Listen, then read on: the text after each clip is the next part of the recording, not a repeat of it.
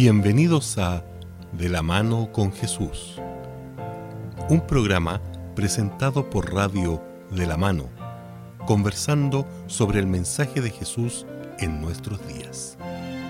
Conducido por Iván Barríos, junto a sus invitados.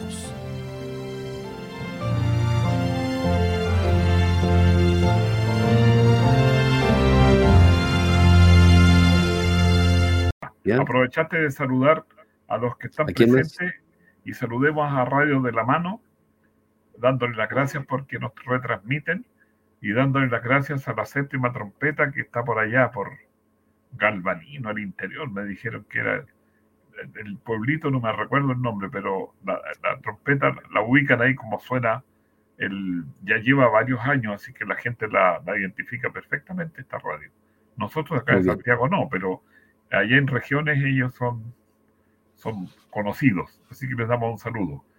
Saludamos también, gracias por acompañarnos a nuestros amigos ahí en las redes sociales de la Iglesia Adventista, Radio de la Mano, que nos acompañan también cada semana. Eh, estamos también saludando a los que nos escuchan a través de Spotify o las diferentes plataformas de podcast donde también compartimos esta señal. Bienvenidos y que el Señor le acompañe en, este, esta media hora en la cual queremos, en este nuevo, esta nueva serie, tratar de encontrar el camino que nos muestra Jesús. Bienvenida Beatriz, ¿cómo estás? Un saludo cariñoso, Nivaldo y Dan, poder compartir eh, con ustedes estas reflexiones que son para personalmente, para nuestro crecimiento y para quienes nos escuchan. Así es, así es. Gracias. Gracias a la gente que nos escribe. Muchas gracias, Iván. Así es. Vamos entonces, Iván, ¿qué te parece? Como tú cada vez me preguntas qué tiene para mostrarnos, yo te voy a decir que tenemos hoy día nuestra apertura musical de nuestro programa. Tenemos con nosotros a Javier Veroiza con el tema En ti, Señor, que vamos a escuchar a continuación. Vamos.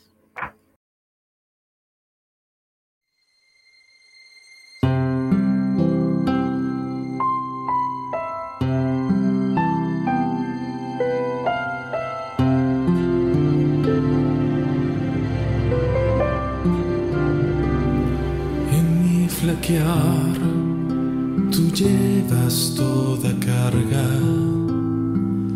Si solo estoy, tú estás muy junto a mí.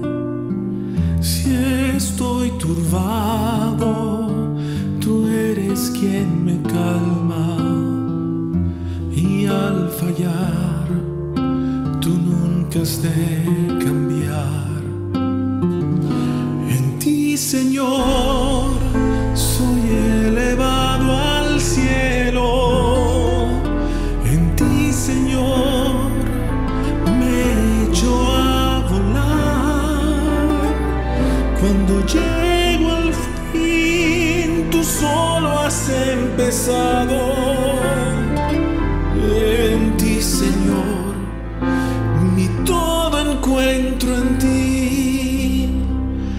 Si estoy perdido, me salvas del peligro. Y al caer, me alzas otra vez. Si me resisto, tu amor me vence. Y tu paciencia, Dios, no tiene fin en ti, Señor, soy elevado al cielo. En ti, Señor, me echo a volar. Cuando llego al fin, tú solo has empezado. En ti, Señor.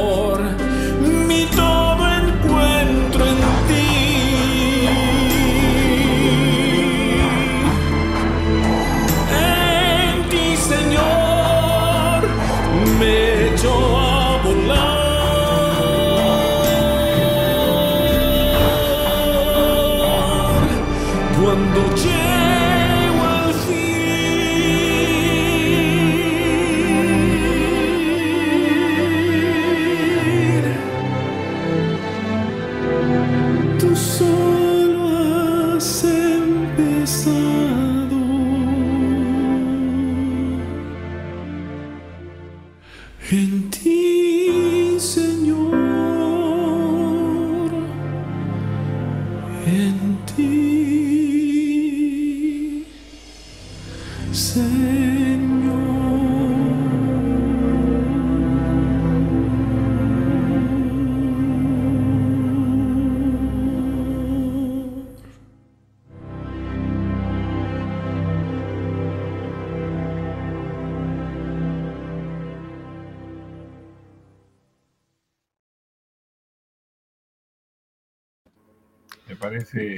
Gracias, eh, ¿De qué vamos a hablar hoy día, Betty? Bueno. Hoy día vamos a hablar de un tema que a mí me apasiona. A ver. Es un tema que mm, tal vez cuando uno es muy joven tiene un concepto bien superficial de lo que significa, pero cuando uno se hace madre o padre, qué sentido cobra este tema que vamos a ver hoy día, el amor. Ya. ¿Qué encuentro que, qué tema, bueno, será una eternidad para estudiarlo? Mira. En el programa pasado estuvimos hablando de la verdad como tremendo desafío, ¿ah? comentarlo así un poquito en un programa de media hora. Y ahora el amor, tremendo desafío que lo hemos puesto por delante. Todo así, condensado. Eh, sí, pero lo interesante es que dejen la inquietud y dejen el deseo de seguir, porque si nosotros dijéramos todo, eh, entonces no, yo creo que está bien que sean temas muy abarcantes para que así la gente diga, bueno, pero yo tengo que seguir. Ahora, con el gustito, así, con ganas eso, de, de, seguir ¿ah? en el tema. Cuando a uno le dan un pedacito de torta y se queda mirando y no queda otro poquito. Tiene que pasar eso. Que, soy amigo del, cumpleañero, así que ojalá diga, ¿quieren más tortita? ¿Quieren más Biblia? ¿Quieren más conocimiento? Mira, yo estaba pensando en el amor, en algo extraordinario, porque vivimos en un mundo tan rápido, vivimos en un mundo tan agitado, que es como, como anticuado el amor, así medio romántico, cosas que de repente pensamos decir, bueno, entre ir a trabajar y atender a ver o estudiar o a darme un tiempo para estudiar la Biblia, darme un minuto para antes de salir corriendo, tener un texto para meditar en la mañana, es como, como poco común. Ya, y, vamos a ver. aunque mm, yo podría. Nos, estoy pensando, tú dices, no, no, es poco común el amor, pero yo veo que se habla mucho del amor. Se expresa mucho. Claro, entonces, porque hay otra, porque el sentimiento, nosotros nos gusta mucho sentirnos bien, eh, y el, pero el sentimiento no es amor. Correcto. Eso... Yo puedo decir, siento tu amor, pero el amor tú no, quizás no podemos entrar en muchos detalles, pero el amor tú no lo sientes, ¿verdad? Eh, el placer, y queremos, el amor es un placer, quiero buscar el placer, y, esa es la búsqueda quizás del día de nosotros, del placer, de, sentirnos bien, pero el, amor en sí mismo eh, es mucho más que eso. Y Dios nos muestra en la palabra realmente que Él es amor. Eh, y hay una, quizás también una parábola, no sé si ustedes la, la ubican, yo creo, con nuestros auditores, es una de las parábolas de Jesús quizás que mayor se conoce, que es la parábola del hijo pródigo o el hijo perdido. Eso. ¿Ya? No sé, Beatriz, si tú la podrías resumir como buena profesora. Miren, yo, yo estaba recordando eh, el pastor Mesa. No sé si tú te recuerdas. Jorge Mesa. Jorge Mesa. La primera vez que le escuché esta historia de la parábola del hijo pródigo, escuché de sus labios. Y yo estaba sentada en la segunda fila de mientras yo creo que fue la primera vez después de mi estudio, de, mi presencia en la iglesia, que mm. sentí que, que, mi, mi, razón, mi corazón se estremeció. Porque uno está acostumbrado, como decía Anibaldo, qué rico el amor, qué rico sentirse amado. Yo creo que no hay experiencia más agradable que sentirse amado. Claro. Pero amar, ¿cierto? Y lo estamos poniendo en, en infinitivo, amar significa, ¿cierto?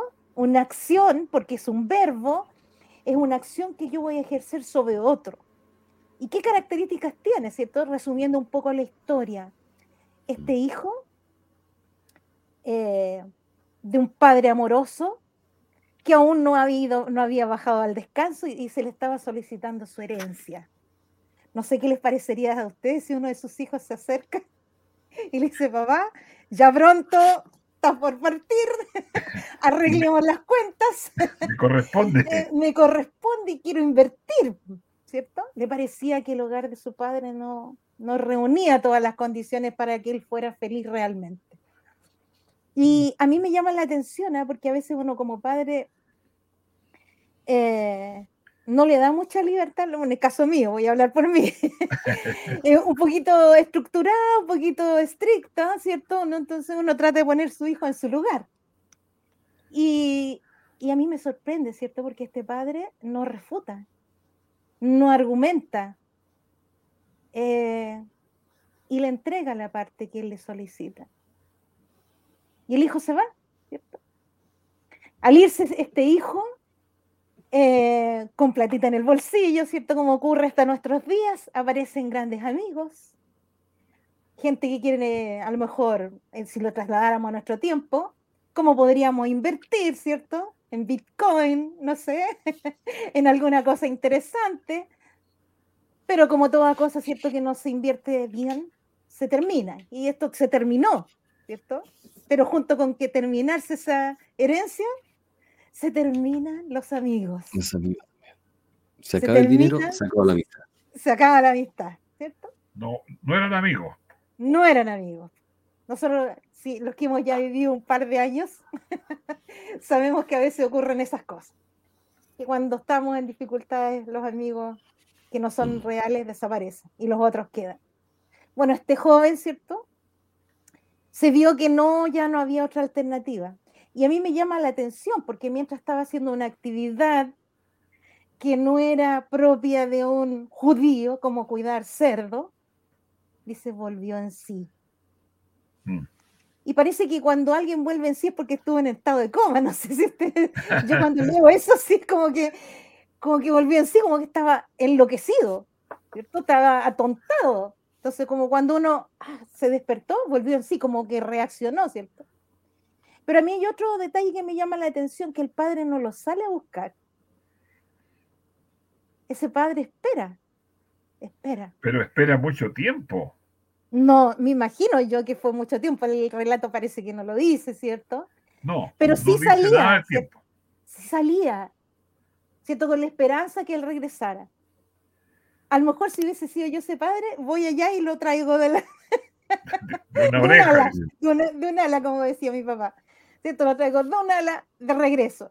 Pero este padre respetuoso no fue así. Lo esperó. Esperó. su tiempo. Esperó su tiempo. Y ese regreso, yo me imagino ese abrazo. Yo no sé si ustedes cuando escuchaban ese relato, ese relato eh, y meditan en el relato, eh, me imagino cómo habrá sido ese abrazo. Que me imagino algún día recibir ese abrazo. Que Del padre dando la bienvenida al hijo que, quiso volver a su casa. Pero fíjate que yo agregaría ahí que no hay crítica, no hay reclamo, no hay reproche, nada. O sea, el padre con el abrazo, con la bienvenida, con no le dijo, bueno, te mandaste el condoro, te llevaste un tercio de la propiedad, y la perdiste toda. No le dijo nada, nada, nada negativo. Yo te lo dije. Ah. Como dice uno, como papá uno, yo te lo dije, yo te lo ah, dije. Te lo advertí. No, él no, no, le dice nada, yo hijo te di consejo, yo te... No, él lo recibe, lo recibe feliz. Y es lo que hace Dios con cada uno de nosotros. Exactamente. Ahí está el amor de Dios. Exacto. Porque ¿qué tenía el hijo ahora para entregarle al papá? Nada. Nada. Si no había al contrario, Al contrario, el papá tenía muchas razones quizás para, para odiar, discriminar al hijo. Entonces el amor que existe ahí en el padre es, es, lo que él le entregaba al hijo, no lo que esperaba que el hijo le diera a él. Claro. Y el amor de Dios es ese amor, es un amor que no, no nos rechaza. Sin condiciones. Sin condiciones. Eh, y a veces nosotros sabemos tan, los que somos creyentes en Dios sabemos que, que también existe el diablo y los demonios que se meten en nuestra mente y nos trata de decir, no, es que yo no soy tan bueno para recibir el amor de Dios. Pero Dios no nos rechaza tal como, nosotros somos. Dios no espera nada de nosotros como aquel hombre no esperó nada de su hijo. Simplemente saben por qué lo amó, porque era su hijo. Y Dios te ama a ti, estimado auditor, porque tú eres un hijo y una hija. Sí. Ahora, él, él siempre está esperando. No se olvida y no critica y no reclama porque unos llegaron jóvenes, otros no tan jóvenes, y uno se puede acordar de personas que les, los llevó al bautismo, los llevó a la iglesia. Y me acordé de un hombre, un abuelo, que tenía por problema que fumaba mucho y ya no le quedaban pulmones. Y no se quería consagrar. O sea, la esposa era de la iglesia, él pasaba los años hasta que me tocó visitarlo y yo no le dije, lo voy a preparar, lo voy a ayudar. Y empecé y un día me retaron porque me dijo, usted no le dice nada, el cigarrillo, no, si el cigarrillo lo tiene que dejar porque si no se va a morir. Y dejó, dejó el cigarro y se entregó a Dios. Y ese hombre, eh, quizás como el hijo pródigo, el hijo que regresó, tan feliz y tenía prohibición de resfriarse, obvio, si no tenía menos de un 10% de los dos pulmones, uno, un 10%, con eso vivía. Un tipo más alto que yo, tremendo cuerpo. ¿Quién se imaginar? Pero era, eh, fue tan feliz y dijo, el médico le dijo, no se puede resfriar. Entonces yo le dije, ¿sabe qué? No se bautice por, por inmersión, hágalo por, por fe, y levante la manito ahí cuando estén bautizando. No, dijo, yo me voy a bautizar. Llenaron la pila bautismal y se bautizó junto a un grupo. Entonces, no se refió afortunadamente y vivió nueve años sin pulmones. Nueve años sin pulmones y aprendió a conocer a Jesús, a amarlo y a quererlo por todo. Mm. Así que ya está descansando, por supuesto. Bueno, este el amor de Dios, como estamos diciendo. Exacto. La primera carta de Juan, capítulo 4, versículo 8, porque estamos, como mencionamos la semana pasada. Si queremos conocer a Dios y conocer su verdad, tenemos que ir a la Escritura, a la Biblia. Y, la Biblia es que nos muestra cómo es Dios. Dice, el que no ama no ha conocido a Dios, porque Dios es amor. Es, decir, oh. la esencia de Dios es amor. Y nos pide que nosotros tengamos ese amor en nosotros. Entonces, y, el amor de Dios es así, ¿ah? el amor incondicional, no esperar nada a cambio, amar al que quizás menos lo necesitan. Jesús mismo dijo, amen a sus enemigos. Oh, Jesús dijo, amén cuando a ustedes lo estén persiguiendo. Jesús estaba ahí en la cruz siendo eh, eh, eh crucificado, ¿verdad? Eh, siendo, sus manos siendo clavadas en el madero y dice, perdónalos porque no saben lo que hacen. Entonces, ese es el amor de Dios. Si hubiera una palabra para definir a Dios, la palabra es amor. Dios es amor. Dios es amor y la más conocida, porque de tal manera amó Dios al mundo, que ha dado a su Hijo unigénito para que todo aquel que en él cree no se pierda, más tenga vida eterna. Así que sí hay amor, o sea, el, que si alguien quiere conocer amor, tenemos que conocer a Jesús, tenemos que conocer cuánto nos ama, porque Él nos espera pero él no viene ni te, está reclamando, ni está allí, eh, sino que nosotros tenemos que llegar a él y cuando él llega uno, ahí él lo recibe y lo abraza y lo, lo apapacha y lo recibe y lo cuida y lo protege. Y cambia su vida, por supuesto, ¿no? Que eso es lo interesante, cambiar nuestra vida. Ya. Iván, antes que pasemos a otra idea, eh, recordaba hace muchos años contigo, tú me diste una lección una vez. Eh, como madre, nosotros no queremos que a nuestros hijos les pasen cosas, ¿cierto? Nosotros quisiéramos que a nosotros no pasaran. Y me recuerdo que mi hija estaba muy pequeña, no sé, de haber tenido unos dos años, y estábamos juntos y yo estaba embarazada de mi segundo hijo, y mi hija se cayó fuertemente.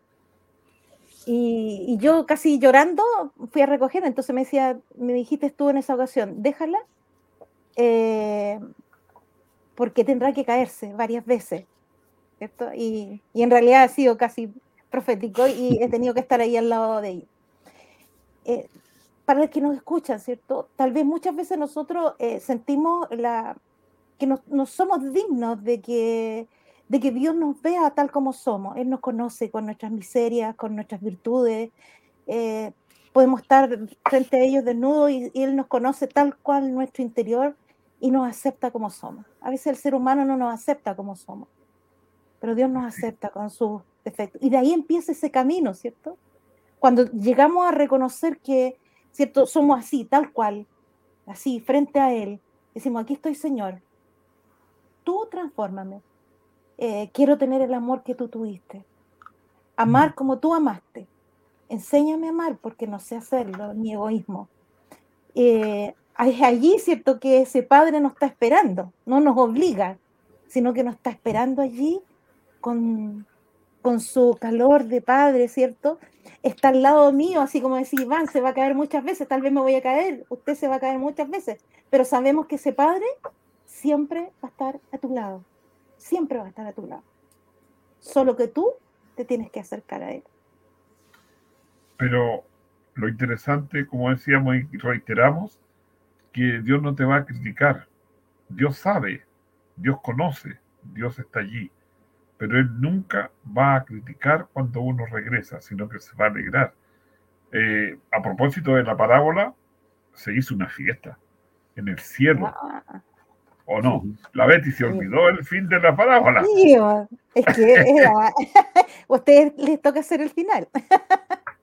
en, en, el cielo hubo una fiesta porque el hijo había regresado. Mataron un becerro, un corderito, hicieron una comida, se reunió la familia. Eso es lo que, lo que espera para ti y para mí y lo que quiere Dios de cada uno de nosotros. No se, merecía, se merecía ese hijo la fiesta. Sí. Se merecía el hijo que le acaba de llegar a esa fiesta. Sí. Mira. ¿Me no? Porque tú estás respondiendo que sí. Mi pregunta es. Cristo Rigor no. Se merecía ese hijo que acababa de llegar después de haber defraudado al papá, a su otro hermano, después de haber derrochado todo ese dinero, porque él volvió sin ningún peso, malgastó todo. Y le hacen una fiesta porque regresó. ¿Se merecía ese ese una fiesta? Perdona, te volvía. La última, repite la última línea. ¿Se merecía? No. Porque uno hace, una, fiesta uno para festejar a alguien que cumple un año, cuando uno cumple, está de aniversario, o la llegada de un amigo por la amistad, o terminas tú un, tu título.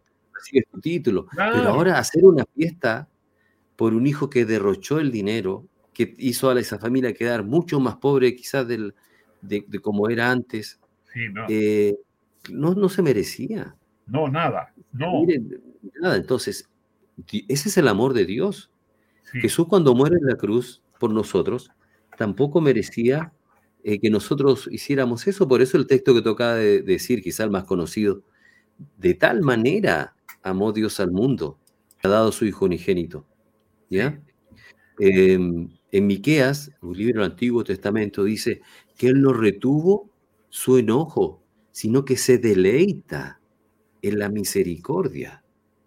Y Él vuelve a tener misericordia sobre nosotros, sepultará nuestros errores, echará en lo profundo del mar todos nuestros pecados. O sea, Dios nos abraza y tú te dices, pero ¿qué me abrazan a mí si yo soy una mujer que he hecho? No, no, ah, olvídate de eso, no me importa. Dios dice, no me importa nada. Sí. Si yo voy a deleitarme en la misericordia. Ahora, fíjate que no es que Jesús no sepa, Jesús sabe qué, qué error hemos cometido, pero como tú dices, no merecía. Pero él dice, no, este, tu hijo estaba perdido y ha sido recuperado, entonces a él le preocupaba eso. El que estaba mal, ahora está bien porque está aquí y volvió a casa. Entonces, e, esa es la alegría. No el, hacer una fiesta por la maldad que hizo, sino que de aquí en adelante vas a volver a ser mi hijo. Ya no vas a sufrir. No, él, quería ser un trabajador, un, empleado de la familia. Y el papá nunca, dejó, nunca dejó de ser hijo de él. No, pero que él que merecía que si había cobrado su herencia. correcto. Oye, les tengo una pregunta, les tengo una pregunta. Si estuviéramos en una de estas series como se dan así y hubiera una segunda temporada del Hijo Pródigo, ya. ¿creen que ustedes por segunda vez incurrirían en la falta? Wow. Yo, lamentablemente, somos, humanos. Somos humanos. Y yo creo que sí la comete y Dios estaría esperándola. Igual, incluso a la tercera, a la tercera serie, igual el papá los perdonaría, fíjate. ¿Qué dice tu nivel? Sí, yo creo. ¿ah? Yo, yo me imaginé al, hijo mayor ahora haciendo algo. La segunda temporada. Claro, la segunda temporada. Ahora, el, hijo mayor se convierte en, de alguna manera en, en, un hijo pródigo. Pienso, sí. ¿ah? Eh, y, pero, pero que el Señor le sigue perdonando igual. Bueno, yo no sé cuánto ustedes se han sentido a veces como el hijo mayor. Eh, yo le, conversaba hace tiempo atrás eh, al pastor Lobo, eh, conversaba sobre ir a rescatar a aquellos hermanos que se habían extraviado por el camino. Y le decía yo que me pasa un poco como, como el hijo pródigo. Tengo que luchar, esa es mi lucha. Porque uno sabiendo, ¿cierto?, las circunstancias y habiendo recorrido el camino, pero uno es de una visión humana, ¿cierto? Eh, ¿cómo no aprovechar esta oportunidad que nos da el Señor de tener una vida tan distinta? Eh, si ustedes eh, recuerdan sus compañeros de curso, a lo mejor es de la básica, de la media, ustedes verán, ¿cierto?, cómo Jehová nos ha bendecido. Sí. Ahora, nos ha bendecido, no solo, no, no, estoy pensando en lo económico, sino que hasta en apariencia. En apariencia. familia. si ustedes se comparan, se encontrarán no sé si ¿Ah? No sé si en eso yo. Oye. Es que yo le decía a Iván que a veces yo me juntaba con mis compañeras de, colegio y, de verdad digo yo, así me veré yo. Pero después pienso, el Señor me ha bendecido tanto y le contaba, él cuenta algo que nos ha pasado, contaban puras tragedias y, yo no tenía nada que contar.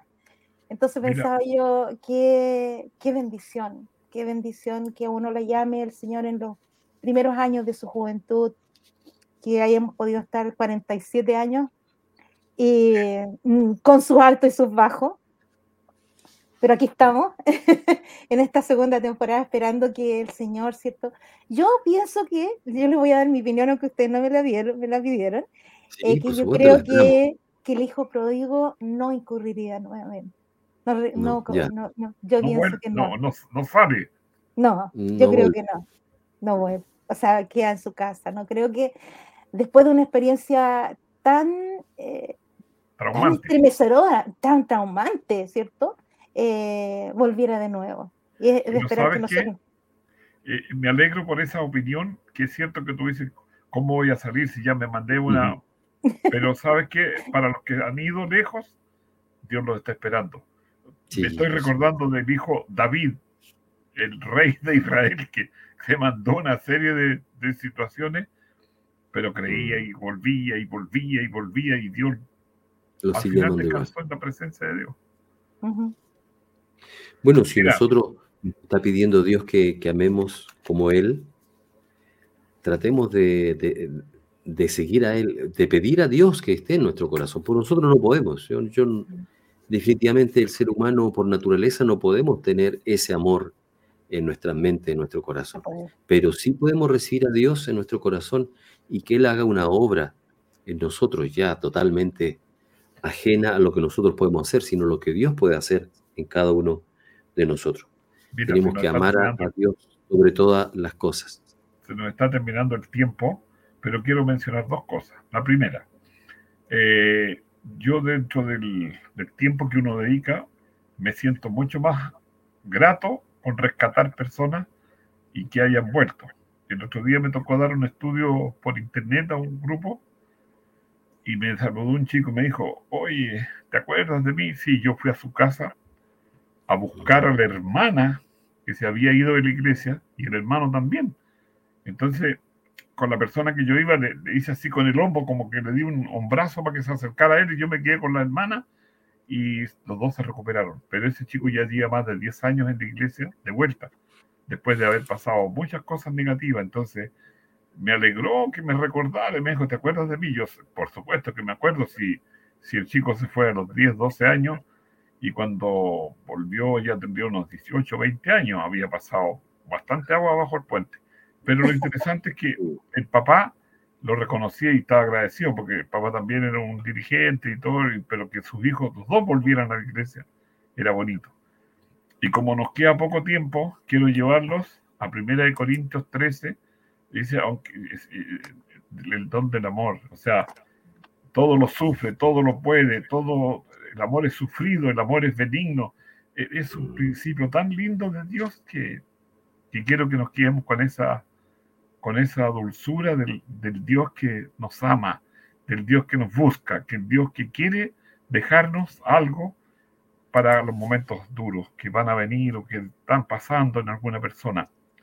Ya, Beatriz, ¿qué quieres decirnos antes de despedirte de este programa de, de este amor de Dios? Bueno, agradecerles en primer lugar la invitación de poder compartir estas reflexiones, eh, saludar a aquellas personas que nos están escuchando.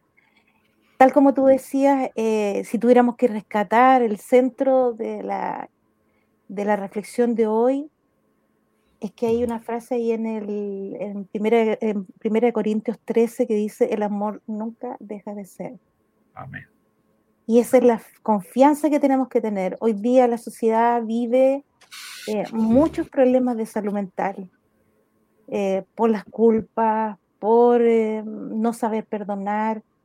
Y aquí está todo. Sabemos que el amor que tiene el Señor por nosotros nunca va a dejar de ser. Gracias, Beatriz, por recordarnos y por confiar. Ya, Nivaldo, ¿qué vas a decir en base eh, Misericordia. Esa palabra también me, me atrae mucho lo que es el amor de Dios, porque misericordia es sentir el deseo de entregar amor a alguien que no lo merece. Eso es misericordia, cuando tú recibes algo que no mereces, alguien tuvo misericordia de ti. Y el Señor así demuestra el amor con nosotros, porque nosotros no merecemos que Él esté a nuestro lado, pero simplemente por, por ser sus hijos mandó a Jesús a morir en la cruz. Y, eso no, nos eleva a nosotros en, el valor que tenemos de ser hijos y más que hijos herederos, también nos dice la palabra de Dios. Y quiero entusiasmar también a nuestros auditores, que ellos se sientan amados por Dios, así, tal cual como están. Sí, venid a mí, sin, esperar nada, sino que, ¿cómo están? Como dices tú. ¿Dónde están? Termine esta noche antes de dormirse en una oración de confianza. Vuelve, vuelve en sí, como decía como dijo de nuestro, de nuestro, ¿verdad? Nuestra, de nuestro comentario hoy día. El, hijo dijo, volvió en sí. Ya. Como, como diría mi hermano ahí, hace juicio. Hace juicio. Así decían antes. Sí. Estamos medio antiguos para los dichos nosotros, los jóvenes, no sé cuál hay. Bueno, y algunos que uno hereda de los antepasados, los vuelve a repetir. Muy bien, estamos dándole gracias a Radio de la Mano, a la séptima trompeta y a los, a los que nos ven por las distintas plataformas que nos hayan acompañado y nos animan a seguir, a estudiar, a buscar y a animarnos, porque nosotros somos pecadores igual que ustedes, con la única responsabilidad que pusieron un día una pantalla y tuvimos que empezar a transmitir en voz alta los pensamientos, pero queremos animarlos. Y si nos animan, ustedes pueden por alguna parte mandar preguntas, mandar inquietudes o saludos. Los saludos llegan a veces, Nivaldo los ve, los lee, pero las preguntas, las inquietudes le vamos a dejar un, un WhatsApp la próxima semana para que así puedan ustedes dar a conocer su, sus pensamientos. ¿Qué les parece? ¿Nos vamos, Nivaldo? Así es, gracias por acompañarnos, que el Señor les bendiga en esta grabación y que también, por supuesto, el amor de Dios les acompañe y puedan sentirlo ustedes en sus corazones.